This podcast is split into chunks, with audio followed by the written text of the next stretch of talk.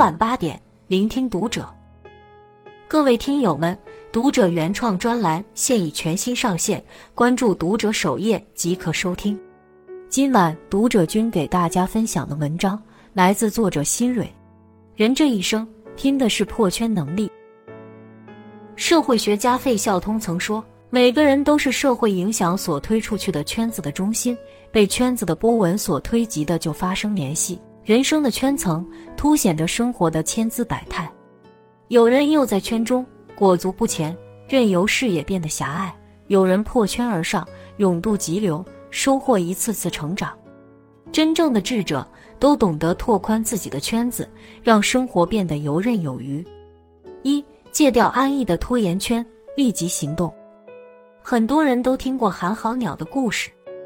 北风呼啸，寒号鸟因为没做巢穴，冻得直打哆嗦。他立下誓言，明天一定做巢穴。结果突如其来的大雪让寒号鸟来不及应付，只能冻死在牙缝里。这只寒号鸟何尝不是我们在生活里的缩影？很多时候，我们总会习惯性拖延，结果被现实打个措手不及。一位博主分享过自己朋友小宋的故事。小宋参加工作两年了，虽然工作认真，但他习惯所有的事情都拖到最后一刻才完成，每天踩着点打卡上班，常常到了下班时间还完不成当天的工作，只能留下来加班。一次，小宋参与的一个项目要在周一早上签约，结果他却赖床到最后一刻才起。因为起床太晚，收拾的匆匆忙忙，结果将合同漏在了桌上。于是，走了一半的他又急急忙忙掉头回家，心慌意乱下竟不幸发生追尾。等处理完事故赶去公司，客户早已气冲冲的走了，上级也是忍无可忍。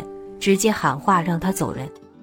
正如作家刘墉所说：“再玩一球，再赌一局，再睡一分钟，听起来都是小事，那里面自我妥协的细菌，却可能侵蚀你的骨髓，使你一辈子都站不直。拖延无疑是一场慢性自杀。一时的拖延看似没有大的影响，但当量变发展成质变，就会遭到反噬，给人造成实质性的伤害。”它不仅会让你错失很多机会，还会让日子变得杂乱无章，意外频出。那些被荒废的时间，都是我们追悔莫及的瞬间。唯有戒掉拖延，立即行动，才能在人生路上扬帆起航，满载而归。二，打破固有的交际圈，懂得借力。人生路上险滩暗礁遍布，一个人能力再强，也无法处处周全，所以。聪明人都懂得借人所长，补自己的短板。股神巴菲特从小就对数字特别敏感，经商天赋更是异于常人。读高二时，巴菲特发现了游戏机的巨大潜力，但是自己手里的钱只能买一些旧机器。于是他找了一位擅长修机器的朋友，邀请对方与自己合作。巴菲特负责收购故障的游戏机，他的朋友则负责翻修机器。维修完毕后，巴菲特再拿去出租。没过多久，巴菲特手中的钱就翻了好几番。在组建团队时，他也很注重人才的选拔。查理·芒格就因为和他有着完全相反的优势而被器重。一方面，查理·芒格有着巴菲特没有的细心。慎重能让他避免重大损失。另一方面，查理·芒格又有着巴菲特没有的冒险精神。二零零八年，巴菲特原本没有投资比亚迪的意愿，但查理·芒格却觉得新能源汽车会是未来的潮流。受查理·芒格的影响，巴菲特投资了比亚迪。几年后，比亚迪为他带去了巨大的收益回报。正如那句话。一个人够借助多少外力，就能拥抱多大的成功。个人的努力固然重要，但要想取得更大的成功，就离不开他人的助力。把自己不擅长、做不好的事交给合适的人去做，才是智者的选择。协调好各种力量，不仅能事半功倍，还能让彼此的利益达到最大化。唯有借助巨人的肩膀，我们才能一路高瞻远瞩。从最短的路线走到山顶。三，跳出设限的思维圈，创造转机。在管理学中，有个定律叫摩斯科定理。摩斯科定理指处理问题时，不能仅从单一角度定论。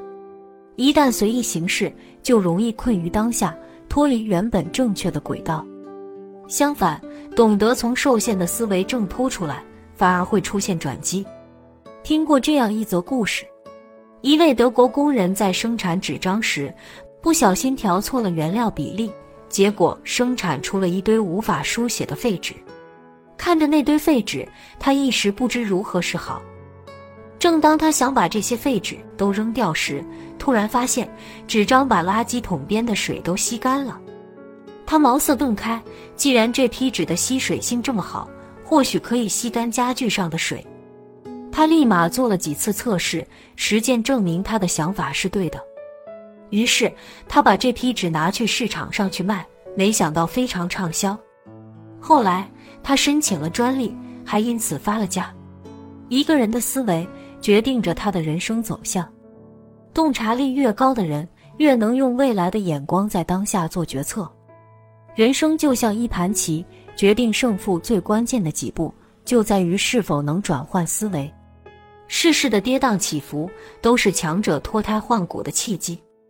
遇到问题，不要陷入思维的牢笼，凡事多想一步，就可能迸发出不一样的火花。敢于打破思维的墙，丢掉思维的枷锁，才能活成真正的强者。